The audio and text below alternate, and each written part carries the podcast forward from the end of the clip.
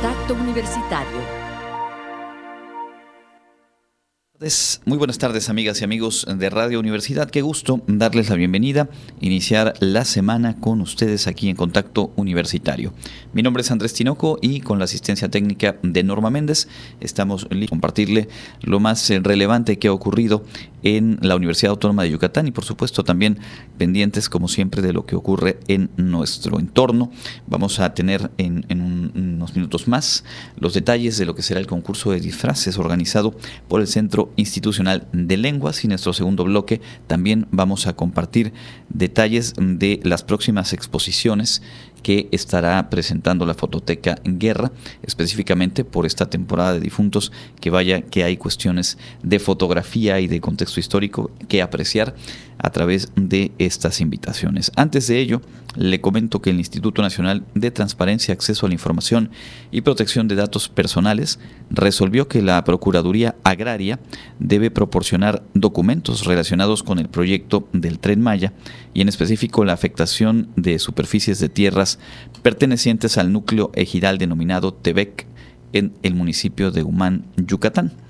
La comisionada presidenta, Blanca Lilia Ibarra Cadena, planteó en la resolución que se enmarca en la misma línea de la controversia constitucional interpuesta por el INAI ante la Suprema Corte de Justicia desde diciembre de 2021 en contra de aquel acuerdo que fue llamado eh, coloquialmente como decretazo, en el cual se declaró a proyectos y obras del gobierno federal como asuntos de seguridad nacional. En aquel momento, y es interesante recordarlo en el contexto actual, en el que bien sabemos se mantiene un eh, conflicto, un choque de eh, posicionamientos y de acciones entre el Poder Ejecutivo y el Poder Judicial. En aquel momento, fines de 2021, Presidencia de la República hizo este acuerdo eh, para establecer que toda la información y todos los procesos vinculados con las obras emblemáticas de este sexenio pues fueran consideradas asuntos de seguridad nacional.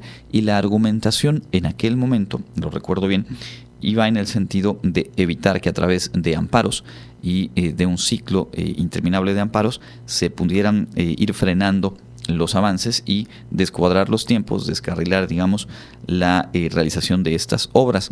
Y desde eh, puntos críticos al actual gobierno y en general, desde análisis del contexto político, lo que se dijo fue, aquí hay una gran complicación para todo lo que tiene que ver con transparencia, acceso a la información y rendición de cuentas. Aquel asunto siguió su curso, y eh, por ahí en mayo pasado pues se avanzó. La Suprema Corte de, la de Justicia dio la razón al INAI y eh, pues se estableció un criterio en, en, sentido contrario, digamos, de ese acuerdo, de ese llamado decretazo. Pero en esa misma eh, fecha, el de mayo de este año, eh, se publicó un nuevo acuerdo en el diario oficial, pues que digamos restablecía el estado de cosas, declarando de interés público y seguridad nacional las obras del tren Maya, el corredor interoceánico del Istmo y los aeropuertos de Palenque, Chetumal y Tulum. Ahora, en esta resolución del INAI, en un caso en particular sobre estas eh, tierras ejidales del municipio de Humán, pues este criterio argumenta en ese sentido y pues habrá que ver qué suerte eh, sigue en recursos similares de los muchos que estuvieron y están atrasados a causa de que, como también lo hemos comentado aquí, no se han completado los nombramientos de comisionadas, comisionados del propio IFAI. Y es a partir de una resolución de la Suprema Corte que, aún sin contar con el quórum mínimo establecido por la normativa, está pudiendo sesionar y desahogar asuntos el propio INAI, entre ellos este. De modo que se conecta directamente con el otro de los temas que llamó la atención este fin de semana, que fue esta marcha convocada y que al parecer tuvo presencia en más de 30, 35 ciudades del país en eh, defensa de la Suprema Corte o en contra de los cambios legislativos impulsados desde el gobierno eh, eh, federal, desde el Poder Ejecutivo, específicamente el tema de la extinción de fideicomisos y toda esta rebambaramba que no es sino la continuación y la escalada de un conflicto que, reitero, en asuntos de aquel eh, ya lejano fines de 2021 a la fecha, pues no ha amainado, sino que al contrario, ha ido subiendo de nivel. Regresaremos con detalles justo sobre eso y otros, otros temas nacionales un poco más adelante. Ahora mismo le cuento en la información universitaria que con la entrega del reconocimiento al mérito académico y a la excelencia académica, autoridades universitarias encabezaron hoy la ceremonia por el Día del Médico 2023 y, por supuesto, ah, presentamos esta información y enviamos una felicitación y todo el reconocimiento a las y los médicos que nos estén sintonizando. Con el reconocimiento de que hoy más que nunca el país necesita médicos comprometidos, preparados y con un fuerte sentido humanista, así como un alto nivel de responsabilidad, en la Facultad de Medicina de la UADI se llevó a cabo la ceremonia por el Día Nacional del Médico. El rector de esta casa de estudios, Carlos Alberto Estrada Pinto, precisó que desde hace varios años, desde esta facultad se trabaja para entregar a la sociedad a profesionales de la salud responsables. Creo que aquí en Yucatán nos, nos debemos sentir privilegiados porque pues tenemos uno de los mejores sistemas de salud que podemos tener eh, en el país y en el mundo. En tanto, el director Carlos Castro Sansores dijo que de acuerdo con datos de la Encuesta Nacional de Ocupación y Empleo 2021, México tiene 343.700 médicos, de los cuales el 67% son médicos generales y el 33% especialistas, además de que cada año se gradúan alrededor de 16.500 profesionales de la salud. Hoy, cuando la salud es el bien más preciado que tenemos, quienes ejercemos esta profesión debemos sentirnos dichosos, orgullosos y agradecidos con la vida por haber elegido esta profesión. En esta ceremonia se entregó el reconocimiento al mérito médico doctores Eduardo y Antonio Laviada Rigunaga al doctor Eduardo Arredondo Gómez. También la medalla al mérito médico Lizardo Vargas Ancona a la doctora Gabriela Bastarrachea Sosa. Además, se entregó el premio Excelencia Académica de la Facultad de Medicina al doctor Gilberto Sierra Basto. Para Contacto Universitario, Karen Clemente. Bueno, pues sí, más que eh, merecido este reconocimiento, no solamente a quienes fueron distinguidos el día de hoy en esta ceremonia, sino en general. Reitero a todas y todos los profesionales de la medicina en nuestro estado, en el país, y pues marcadamente a quienes son egresadas y egresados de nuestra universidad. En otros asuntos, la comunidad Wadi realizó ayer domingo la caminata y activación Celebremos estar bien, esto en el marco del mes de la salud mental y el mes de la prevención del cáncer de mama. Estudiantes académicos, directivos, así como trabajadores administrativos y manuales de la Universidad Autónoma de Yucatán participaron en la caminata y activación física Celebremos Estar Bien que se llevó a cabo en el Paseo de Montejo de esta ciudad. En el marco del mes de la salud mental y de la prevención del cáncer de mama, se realizó ese significativo evento que reunió a más de 100 personas que se dieron cita en un punto de las 8 de la mañana con el propósito de promover la importancia de la salud mental y celebrar un estilo de vida que favorece el bienestar integral y los valores universitarios. Primero, en punto de las 8 de la mañana, en el Monumento a la Patria, ejecutaron la activación física guiada por la maestra Raquel Morelos en una serie de ejercicios previos para calentar. Después de las 8.30 de la mañana inició la caminata donde los participantes recorrieron el Paseo de Montejo formando un contingente unido expresando su apoyo a estas causas de vital importancia. Las autoridades universitarias presentes demostraron su compromiso con la promoción de la salud mental y la concienciación sobre la prevención del cáncer de mama. Esta actividad generó un ambiente de convivencia y comunidad en el que se reflejó el compromiso de la UADI con la promoción del bienestar mental y físico. Con información de Jensi Martínez para Contacto Universitario, Jorge More. Cambiamos de tema para contarle que eh, con diferentes actividades, sobre todo de apreciación de las manifestaciones culturales, un grupo de estudiantes y profesores provenientes de Londres aprenden tradiciones aquí en nuestro estado y comparten experiencias con estudiantes de nuestra casa de estudios. Por primera ocasión, un grupo de 20 estudiantes y cuatro profesores del Christ College Finchley, ubicada en Londres, Inglaterra, realizan una estancia académica en la Universidad Autónoma de Yucatán. Este acercamiento y enlace surgió por la visita de un grupo de estudiantes Wadi a la escuela Pompano High School en Florida, donde se reunieron estudiantes de más de 20 países, entre ellos Inglaterra, con un grupo de jóvenes del Christ College Finchley. Y es ahí donde surge este primer contacto. Durante la bienvenida realizada en el auditorio del Centro Institucional de Lenguas de esta Casa de Estudios, la directora general de Desarrollo Académico de la UADI, Marcela Zamudio Maya, felicitó a los jóvenes por ser parte de esta experiencia, que aseguró les dará otra visión y será relevante para su trayectoria académica gracias al intercambio de ideas y experiencias. This experience will not only enrich your academic lives, but will also allow you to immerse yourselves in a new culture, meet new friends, and broaden your horizons in an exceptional way. Posterior a la bienvenida, dos alumnas de la Preparatoria 2 realizaron la presentación de las escuelas que conforman la UADI, la Preparatoria 1 y 2 y la Unidad Académica Bachillerato con Interacción Comunitaria. Mientras que el grupo de estudiantes del Chris College Finchley, juntos a sus profesores, hicieron lo propio con su institución. Antes de culminar el evento, el rector Carlos Estrada Pinto se dirigió a los jóvenes diciéndoles que aprovechen todo lo que van a realizar durante estos días. Tienen la oportunidad de practicar el idioma español, aprender de otras costumbres y tradiciones, así como amistades nuevas.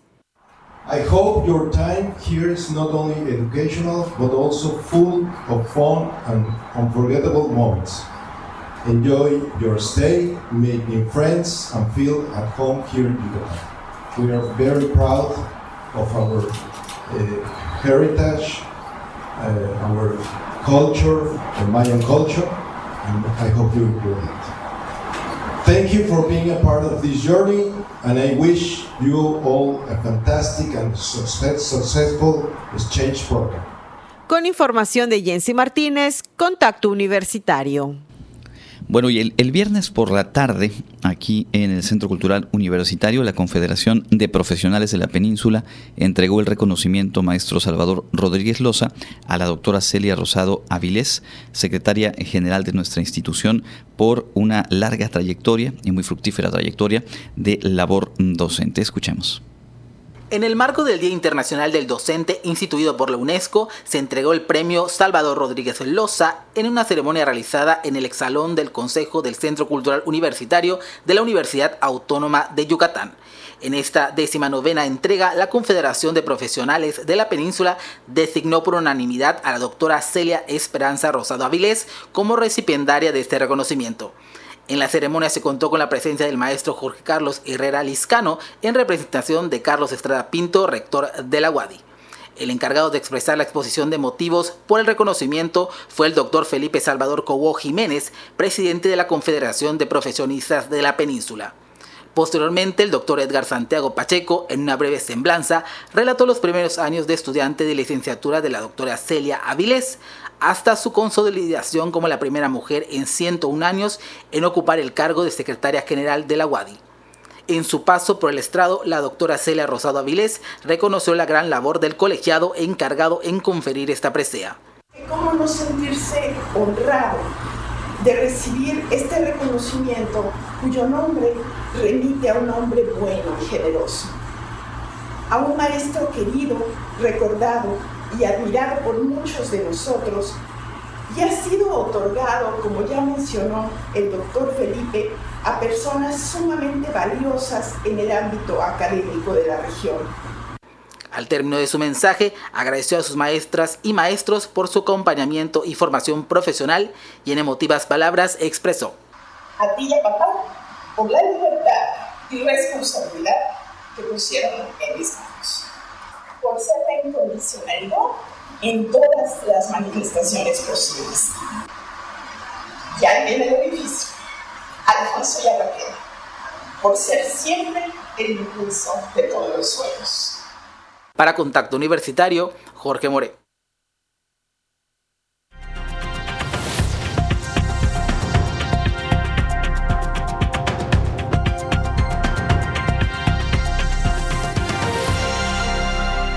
Continuamos en contacto universitario a través de las frecuencias de Radio Universidad y saludamos también a quienes se integran a este espacio de entrevista desde las plataformas digitales de la Universidad Autónoma de Yucatán. Hoy nos da mucho gusto recibir aquí en cabina a la doctora Karina Abreucano, directora del Centro Institucional de Lenguas de la UADI. Doctora, bienvenida, gracias por acompañarnos. Gracias a ti por la invitación. Bueno, pues eh, decíamos antes de entrar al aire que es increíble la velocidad con la que este año se ha ido, pero mucho tiene que ver la intensa actividad en la que toda la universidad se ha visto inmersa desde literal el primer día del año y obviamente aquí hemos podido compartir que el SIL, el SIL Wadi, No ha sido la excepción, con una serie de actividades, con eh, mayor cercanía con la comunidad Wadi, con la sociedad en general, y ahora en este cierre de octubre e inicio de noviembre, pues tampoco va a ser distinto. Cuéntenos sobre el concurso de disfraces al que están eh, convocando y que creo que es la invitación más, eh, más cercana. Sí, así es. pues mira, para nosotros es sumamente importante que la gente conozca el SIL, conozca lo que hacemos en, en los cursos, el acercamiento a la cultura, el que el SIL es pertenece a la Universidad Autónoma de Yucatán, pero es para, para todo el mundo. El SIL está abierto al público en general y es importante que, la gente lo conozca. ¿no? Y hemos hecho y desarrollado diferentes actividades con la finalidad de promover actividades culturales y académicas y también acercarnos al público en general, acercarnos a la sociedad para que nos conozcan. Ahorita tenemos el 25 de octubre tenemos un taller de cocina alemana, donde queremos mostrar, es la primera vez en el periodo agosto-diciembre que damos... Es, que es el alemán el idioma que más recientemente se integró. En agosto abrimos apenas, de agosto, en este periodo de curso que está corriendo, iniciamos eh, dando clases de alemán. Ya teníamos italiano, francés, inglés, lengua maya, incorporamos alemán, incorporamos lengua de señas mexicana.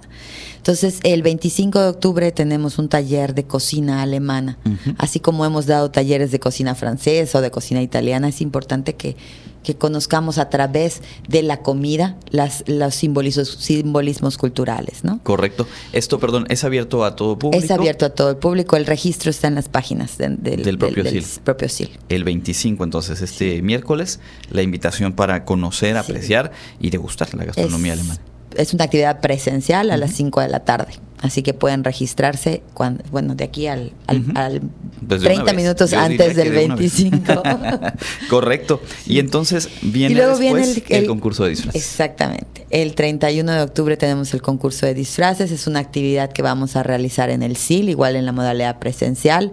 Tenemos diferentes categorías. Estamos invitando a la gente a que participe. Es una actividad en la que queremos interactuar, participar y pues también divertirnos, ¿no? Entonces, esta actividad va a estar realizada o va a estar en, bueno, tenemos varias categorías, pero estamos en la convocatoria promocionando que te puedes inscribir de forma individual o te puedes inscribir por grupos entre ah, dos y máximo cinco personas para participar. Puede ser en, el, en, en la categoría eh, público en general, en la categoría ya sea individual o grupal, en la categoría eh, alumnos, WADI, no necesariamente alumnos SIL, alumno universitario, cualquier, igual, individual o grupal, y personal y trabajadores de la universidad. Cualquiera que quiera ir a divertirse un rato al SIL, vamos a estar en el concurso de disfraces. Norma ya se está apuntando, vamos haciendo el grupo, ¿no?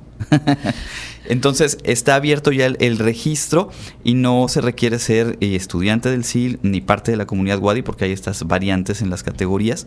Y creo que a mucha gente nos gusta, le gusta este asunto de disfrazarse. Además, el que sea en equipo seguramente va a dar lugar a momentos de eh, pues, convivencia y de conocer también estos elementos culturales. Sabemos que aquí en nuestra, en nuestra región, por supuesto, somos orgullosos del Hanal Pichán y todo esto, pero también eh, una cosa no tiene que desplazar a la otra. Finalmente creo que hay espacios y momentos como para conocerlo y más en un ámbito como lo es el SIL, en donde pues hay un diálogo intercultural cotidiano, ¿no? Claro, definitivamente las diferentes lenguas tienen diferentes costumbres, diferentes culturas y podemos y todas se pueden relacionar unas con otras e interactuar, ¿no? No quiere decir que porque hagamos un concurso de disfraces no le vamos a dar la importancia, tan es así que el 3 de noviembre tenemos una exposición del altar de Hanal Pichán, vamos a hacer la celebración y también vamos a estar con los profesores de lengua maya haciendo explicaciones para para, para invitar a la gente a que vea nuestro altar, ¿no? La verdad es que si, si quienes nos siguen cotidianamente no lo, no lo terminaron de aterrizar aún, eh, es una realidad que hay que estar pendientes de las redes sociales del SIL, porque están, están pasando muchas cosas interesantes, muchas cosas divertidas, muchas cosas distintas. y eh, pues semana tras semana hay invitaciones, hay espacios para interactuar y más allá de estudiar o no el idioma, creo que a todos nos enriquece esta posibilidad de conocer otras perspectivas, otros ingredientes, otras palabras, otros términos, porque el mundo es así ya, eh, estemos o no inmersos en, esa globalización, ¿no? Así es, nosotros vamos desarrollando actividades, si tú te fijas tenemos actividades prácticamente semanalmente y son actividades diversas, así como hay una cocina alemana, hay un juego de baraja italiana, hay un club de cine francés, ahorita vamos a tener el concurso de disfraces el 31 de octubre, el 3 de noviembre Hanal Pichán, el 4 de noviembre conversación en inglés que puedes ir a platicar y a dialogar con un grupo de personas sobre temas en común. Entonces, pues la idea de todas estas actividades es que conozcan lo que hacemos, pero que también la gente pueda participar sin un compromiso como tal, ¿no? Claro, que finalmente también es una muy buena puerta de entrada para quienes eh, a lo mejor no se han terminado de animar, por ejemplo, a este asunto de la conversación, que lo decíamos la vez anterior, es básico y cuántas veces no hemos dicho y nos han dicho, es que sí lo entiendo, pero no lo hablo, es que, bueno, son esos espacios de oportunidad, pero donde además seguramente que eh, participando en una, en dos actividades, pues ya estaremos pendientes de la próxima convocatoria para mejorar nuestro nivel, para estudiar un nuevo idioma y para ser parte de la comunidad SIL. Más o menos en cuanto a ello, cómo vienen los tiempos, a reserva de que en su momento pues lo estaremos aquí dando puntualmente. Claro, por supuesto, una de las principales cosas que escuchamos de las personas cuando están hablando de practicar un idioma es que lo más complicado para la persona es hablarlo. Y entonces por eso abrimos estos espacios de conversación donde realmente las personas pueden ir a hacer una práctica y, y una práctica divertida con temáticas de interés en común, ¿no? Pues nuestra convocatoria la vamos a publicar, la abrimos ya a, publicarla en nuestras redes, en la página y en todos lados el 13 de noviembre.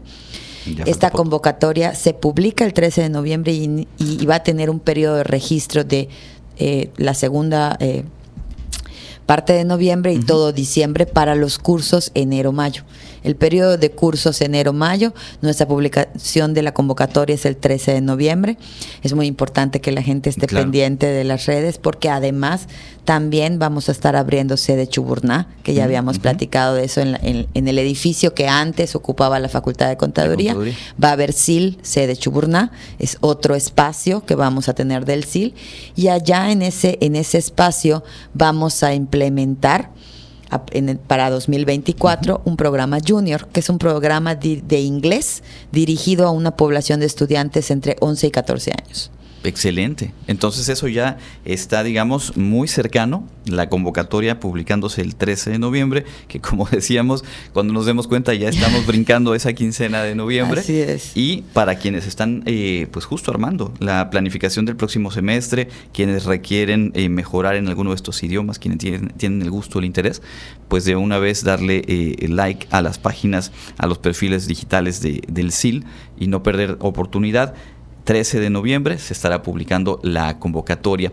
Aprovechando que mencionaba este asunto de, la sede en Chuburná, también vale la pena eh, comentarle al público en donde ya hoy por hoy tiene presencia el SIL, porque todos ubicamos el espacio en la ex Facultad de Educación, pero a lo largo de este año, eh, desde el cierre del anterior me parece, pues ya también se ha ido extendiendo, incluso en esta colaboración con otras instituciones. Sí, hemos estado trabajando realmente arduamente para que podamos expandir el SIL, crecer. Y tenemos actualmente la sede, pues la sede matriz, la que todo el mundo conoce, que está al lado de Prepa 1, porque así nos dicen, ¿dónde están? Al lado de Prepa 1. Esa es la ubicación más clara, ¿no? Tenemos también SIL sede poniente, que nos ubicamos en el sede inalámbrica. ¿sí? Tenemos el SIL Valladolid, que estamos ubicados en el centro de estudios aquí. Y pues próximamente en 2024 tendremos SIL sede Chuburna. Correcto, pues ahí están todas las opciones y la invitación a seguir la página. Yo estaba revisando ahora antes de la entrevista y veo que también viene una fecha muy cercana para eh, el TOEFL, que también sabemos que eh, pues el SIL es un, centro aplicador certificado y es algo que, se requiere para los planes que tienen que ver con cuestiones laborales y sobre todo académicas. Actualmente el SIL tiene ya el TOEFL ITP que es el que va a haber el, próximamente el 3 de noviembre. Tenemos el TOEFL IBT, que es un examen, somos centro aplicador. Y en diciembre tenemos aplicación también de exámenes Cambridge. Somos centro aplicador de exámenes Cambridge. Entonces hay diferentes opciones de certificación dependiendo de cuál es tu necesidad, ya sea por estudios, por movilidad, por trabajo, etcétera. ¿no? Y están a tiempo porque seguramente muchas y muchos están perfilando justo para el inicio de 2024. Bueno, pues también darle un vistazo a la página del SIL y aprovechar estas opciones. ¿Hay algo más que quiera agregar, doctora? Pues nada más agradecer la visita, invitarlos a que revisen nuestras páginas, a que revisen las redes y a que nos visiten el 31 de octubre para el concurso de disfraces. Registrarse hasta antes de este viernes 27. Norma, por favor, toma nota. Este viernes cierra el registro y ya sea de manera individual, en equipos y como ya decíamos, ¿no? En las tres categorías, público en general, estudiantes WADI, que seguramente van a ser los más divertidos, y trabajadores WADI, que habrá que ir a llevar también nuestra juventud eh, con experiencia. Así es. Doctora, pues muchísimas gracias. Muchas gracias a ti. Y nos vemos pronto para compartir más invitaciones y particularmente pues todas las convocatorias para el próximo semestre. Claro que sí. Muchas gracias. Es la doctora Karina Abreucano, directora del Centro Institucional de Lenguas de nuestra universidad. Nosotros hacemos una pausa y volvemos con más información.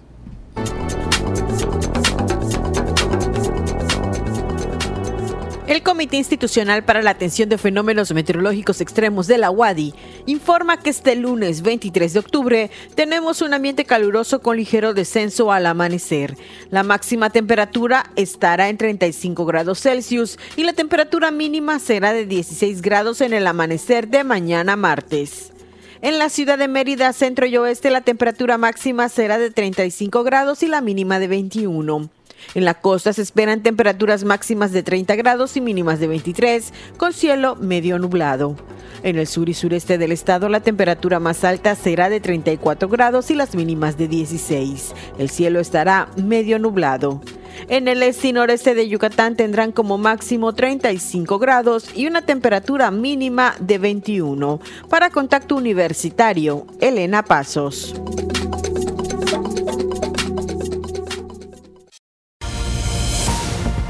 Mantén contacto.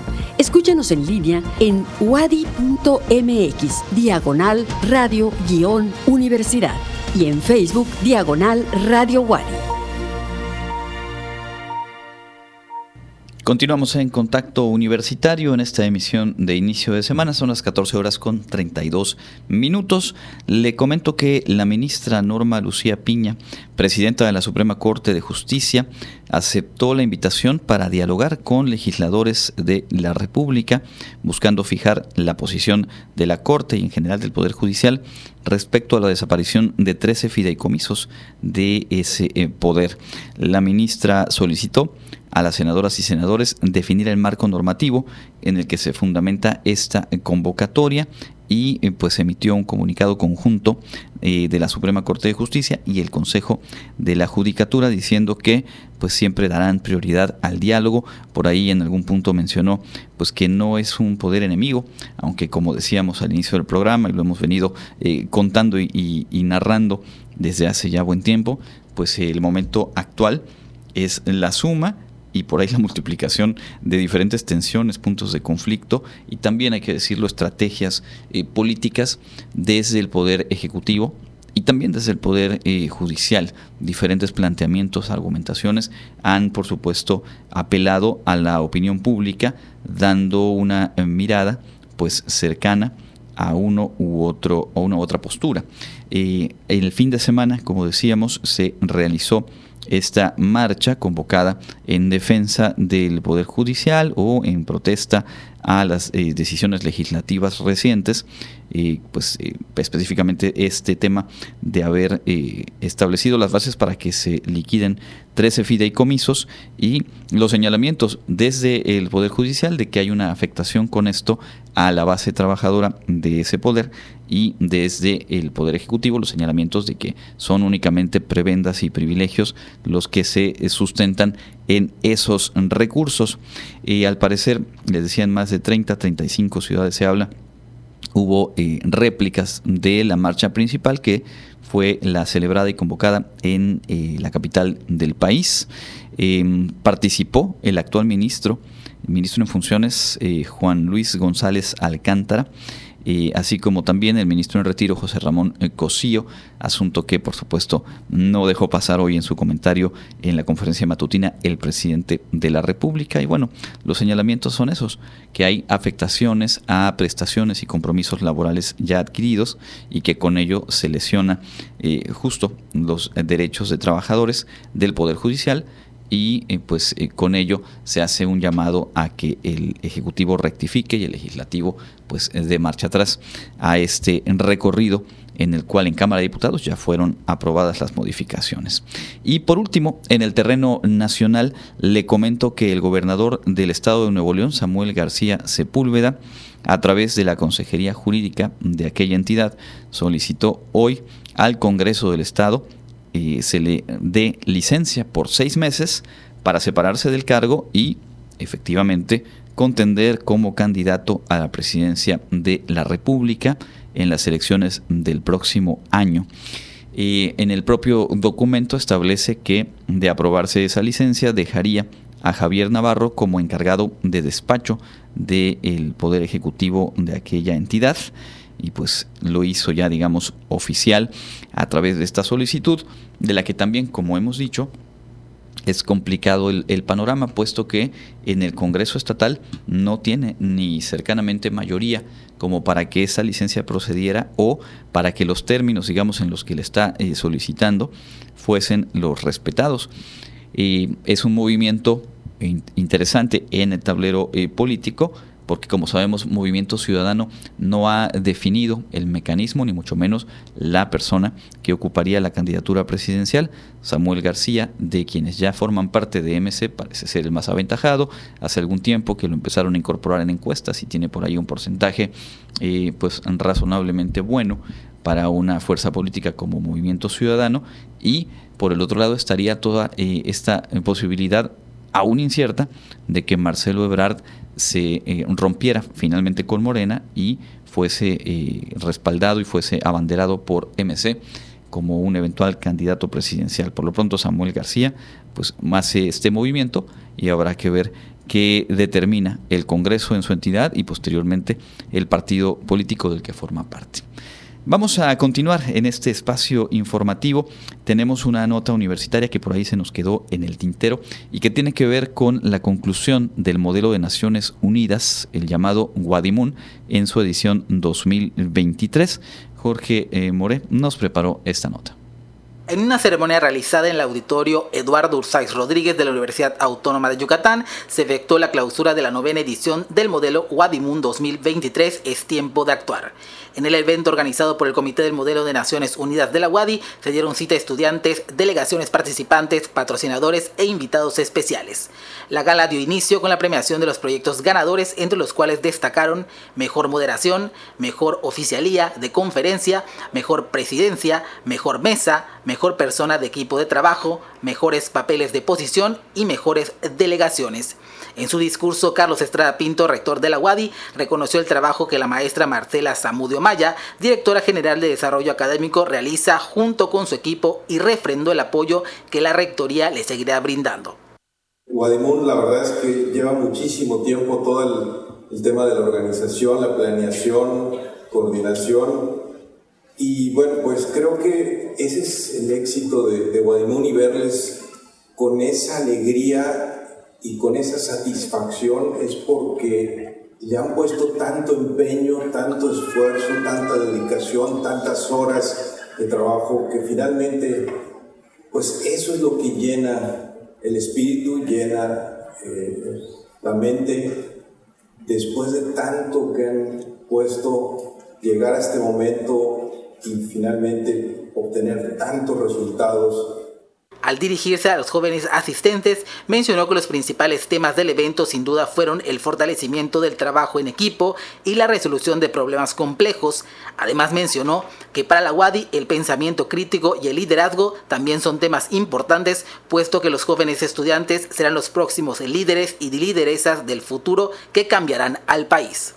Que desde aquí, desde la UADI, lancemos el mensaje de que podemos vivir mejor, que podemos tener una mejor sociedad, que podemos afrontar los problemas y que podemos hacer innovaciones y poder lograr eh, solucionar los problemas con creatividad. Esta es una gran celebración universitaria y pues con esto cerramos esta edición de Guadimun 2023, pero nos vemos en Guadimun 2024. Para Contacto Universitario, Jorge More.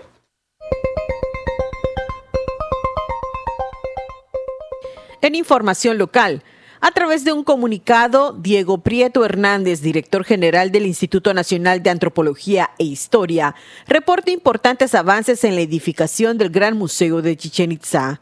Lleva un avance de 70%, mientras que el Centro de Atención a Visitantes, CATVI, que también se construye en este sitio arqueológico, presenta 36%. En él se habitarán espacios óptimos para el trabajo de los comerciantes y los vendedores de artesanías.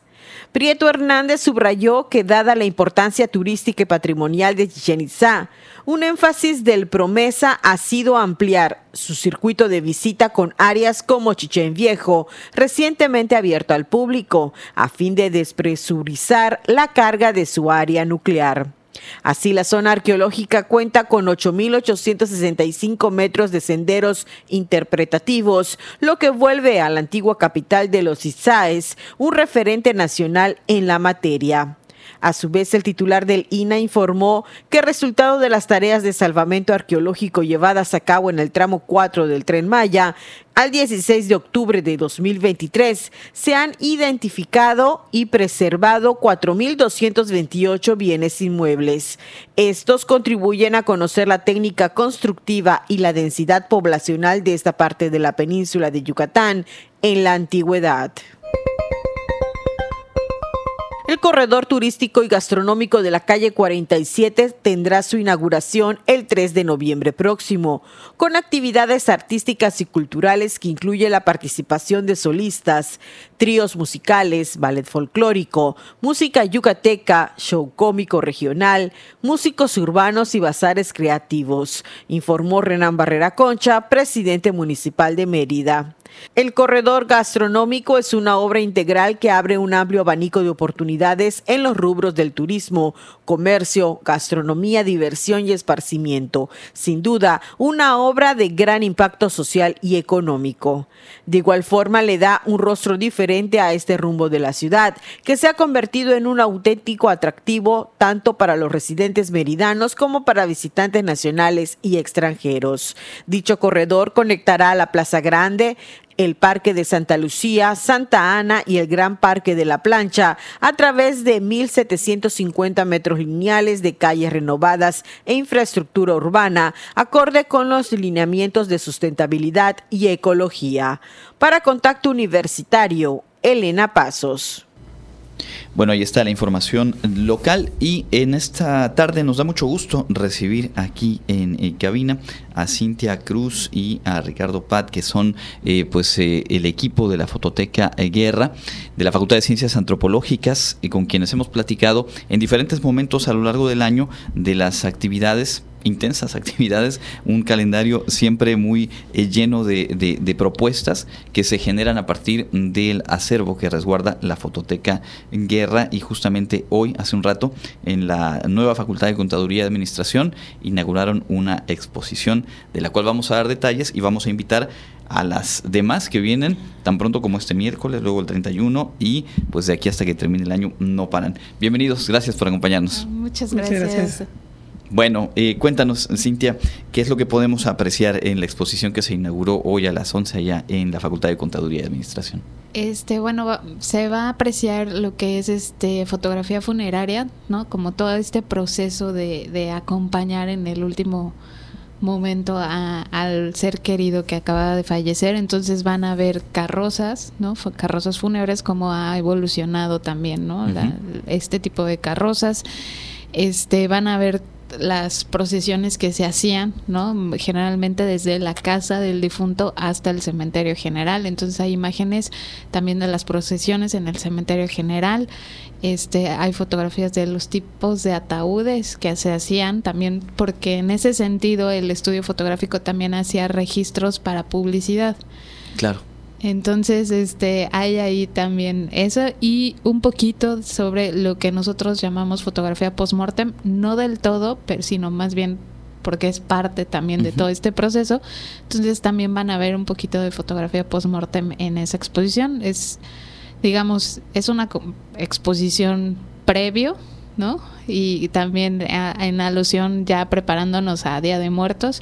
Y bueno, es una exposición muy pensada aquí también por, por Ricardo y por una servidora y que siempre está también muy pensada para nuestra comunidad universitaria, ¿no? Para que también conozcan todos estos procesos que se hacían, cómo ha evolucionado, cómo es hoy en día, entonces, y que también era un tipo de registro que se hacía en Yucatán, ¿no? Y hasta muy hasta, pues, digamos, hasta el siglo XX.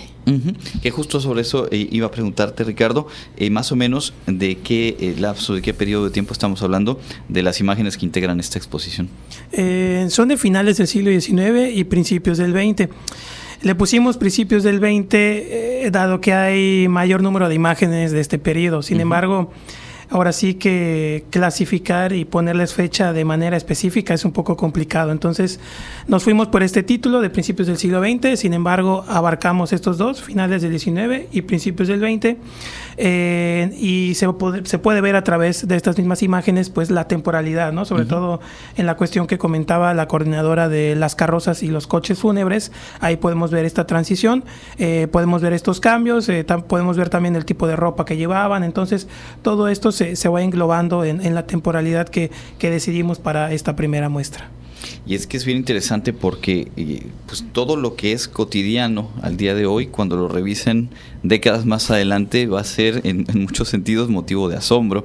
Yo siempre me he preguntado qué pensarán las generaciones futuras cuando vean nuestras fotografías de cómo celebrábamos un cumpleaños, de cómo estaban las instalaciones, de cómo nos divertíamos finalmente. Y eh, este tema del el vínculo de las diferentes eh, culturas en nuestro país con la muerte, pues por supuesto que ha quedado registrado también en la fotografía, Sí, cómo hemos concebido, ¿no? A lo largo del tiempo la, la, la muerte, ¿no?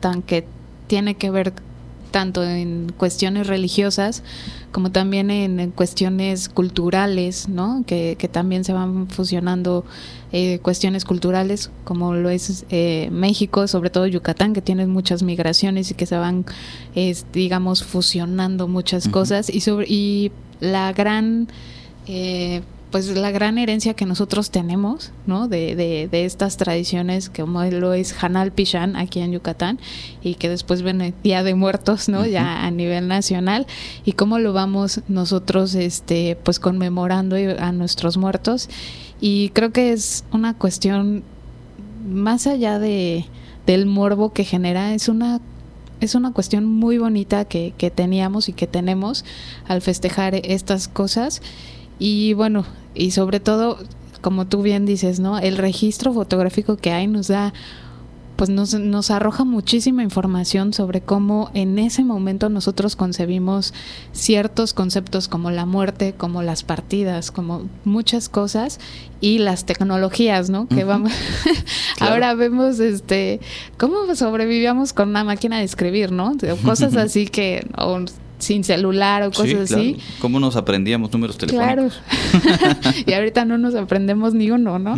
Entonces, este, bueno, en ese sentido es muy rica eh, lo que pues estas bondades de la fotografía.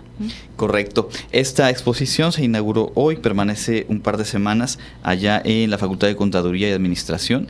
Invitación abierta para quienes están en el campus de Ciencias Sociales, pero también quienes nos escuchan y puedan acercarse a visitar y apreciar estas eh, fotografías. Y me decían, Ricardo, que este miércoles también tendrán eh, presencia inaugurando una exposición, pero en el campus de Ciencias Exactas. Sí, ahí vamos a tener una colaboración con Yasmín Gaspar. Nos ha hecho esta invitación para poder participar en lo que ha denominado fotografía post-mortem, Memento Mori. Son diferentes fotografías, entonces en este caso nos hacen la invitación de colaborar con fotografías post-mortem de, específicamente del Fondo Guerra.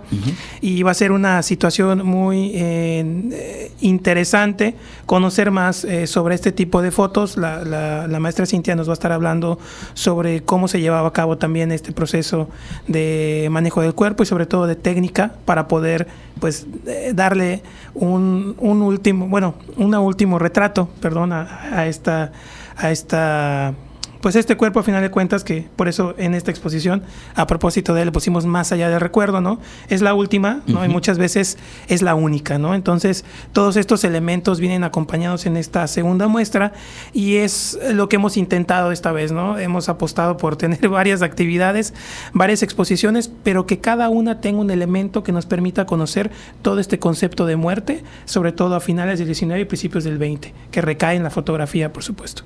Y volvemos, Cintia, a cómo se van transformando las prácticas y lo que hoy nos parecería muy fuera de lo común, pues hace no tanto tiempo, si abrimos el zoom temporal, eh, pues, pues era algo que se, que se fomentaba y que tenía una relevancia y que ha permitido que a través del resguardo de estas imágenes pues nos podamos asomar también a esa eh, máquina del tiempo de estas fotografías por post-mortem. ¿Qué, qué, cosa, ¿no? A mí me impactan siempre. Sí, eh, sin embargo en nuestro estado se siguió realizando hasta la década de los 60, 70 y en el interior del estado nos podría sorprender, la, las personas la siguen teniendo en, en su casa, ese tipo de retratos y, siempre nos comentan, ah, yo ahí tengo a mi abuelito, a distintos este pues familiares, ¿no? En este tipo de retratos.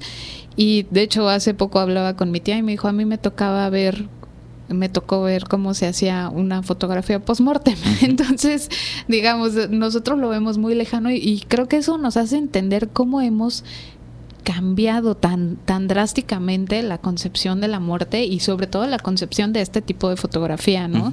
Que ahora no sé, nos hace totalmente fuera de lugar, como tú dices, y, dices, bueno, no hace tanto, este se seguía practicando, ¿no? Entonces, pues eh, es muy bonito ver este como dice Ricardo estas actividades porque nos van a enseñar cada una si tienen la oportunidad de ver cada una de las exposiciones que sabemos que es complicado porque están en distintos lugares, pero se van completando entre ellas mismas y van, nos van a dar esta, pues toda esta cuestión de, de lo que es la muerte, ¿no?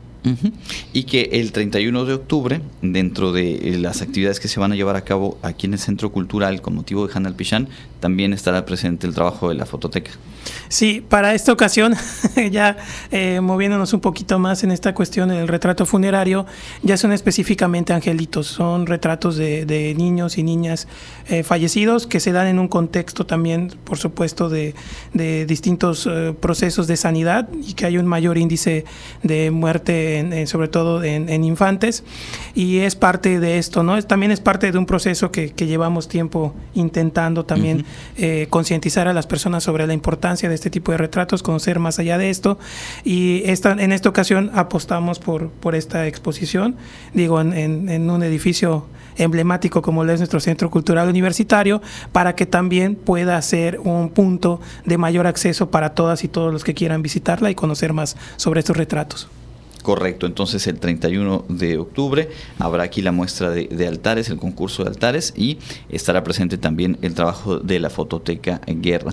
Y más allá de que cuando se acerquen un poco más las fechas podamos volver a platicar, también hay una cita ya eh, agendada para eh, el municipio de Humán y hacia cierre, bueno, no, cierre de año, pero ya más cerca del cierre de año, la Noche Blanca, que va a tener obviamente ahí pues un marco muy particular de aniversario, ¿no? Sí, esta vez vamos a ver, eh, bueno, Ricardo creo que nos puede explicar con más objetividad esta exposición, porque vamos a tener una exposición en el que se van a conjuntar tres, eh, digamos, tres acervos de personas y, sobre todo de, de, lo que es la fototeca Pedro Guerra, pero de tres visiones, ¿no? También partiendo de lo que fue el trabajo de Pedro Guerra y este sobre cómo concebimos nuestra ciudad, ¿no? Entonces Sí, eh, eh, hicimos también hay una apuesta interesante, pero sobre todo como es el, aniversario de la fototeca, esta concepción de cómo miramos los archivos eh, fotográficos.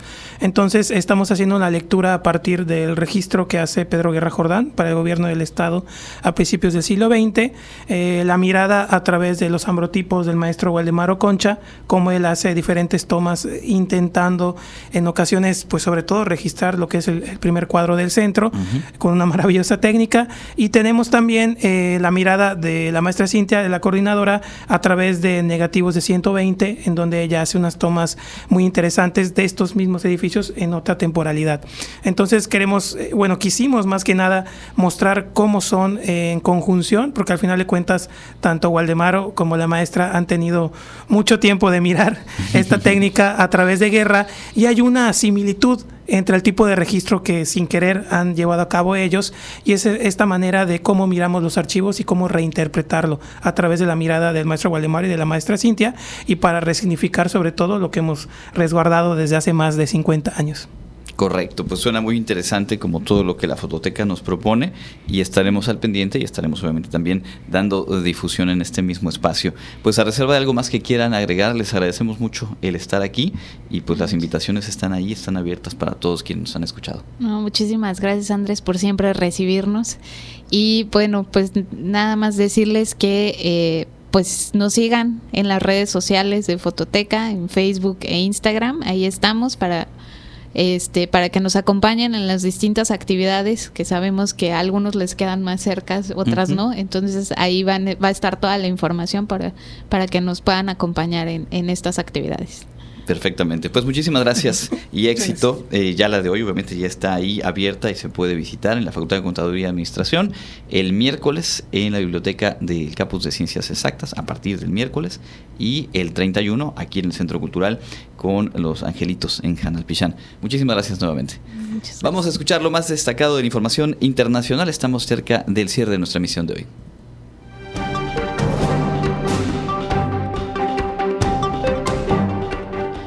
Ámbito internacional, el presidente electo de Ecuador, Daniel Noboa, propondrá reformar el rol de las Fuerzas Armadas para combatir el crimen organizado y la delincuencia como parte de la consulta popular que quiere convocar en sus primeros 100 días de mandato.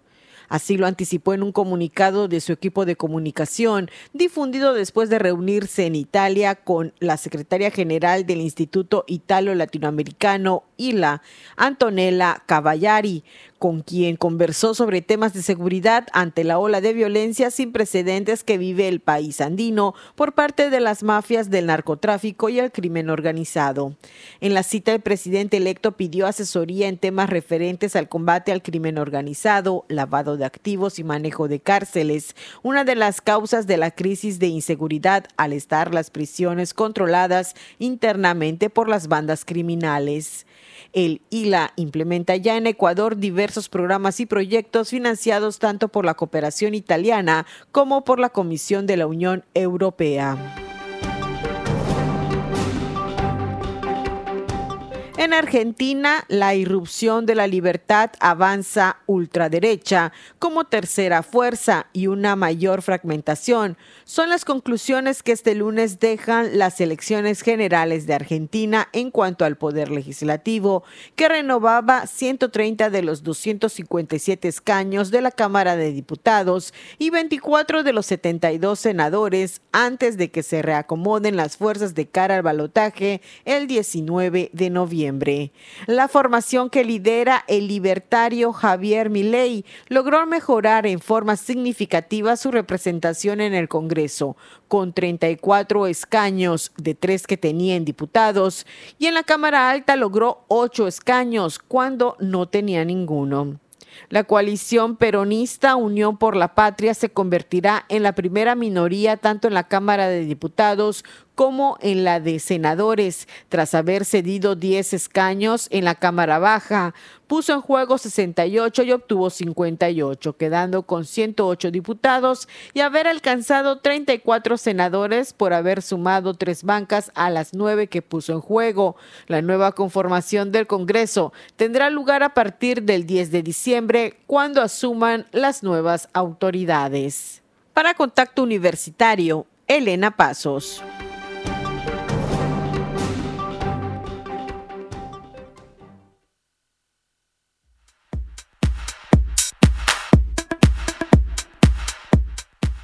Amigos, enseguida les presento las próximas actividades de nuestra Universidad Autónoma de Yucatán.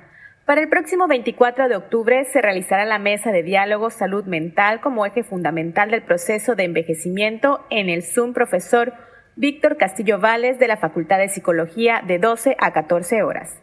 Se llevará a cabo la conferencia Verme bien y sentirme mejor en el auditorio de la Facultad de Enfermería de 13.30 a 15 horas. Y no se pierdan la conferencia virtual Impacto de la violencia de género en la salud mental y física. Será por Zoom de 17 a 19 horas.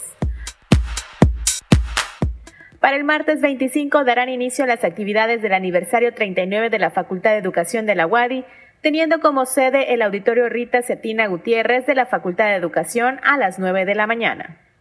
Se impartirá la conferencia magistral Señoras del 19, una mirada a los personajes femeninos de la literatura yucateca del siglo XIX.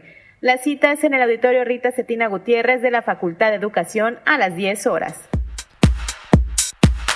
No se pierdan la plática Manejo de emociones y su relación con la salud mental en el aula magna Ingeniero Joaquín Ancón Albertos de la Facultad de Ingeniería de 9 a 11 horas.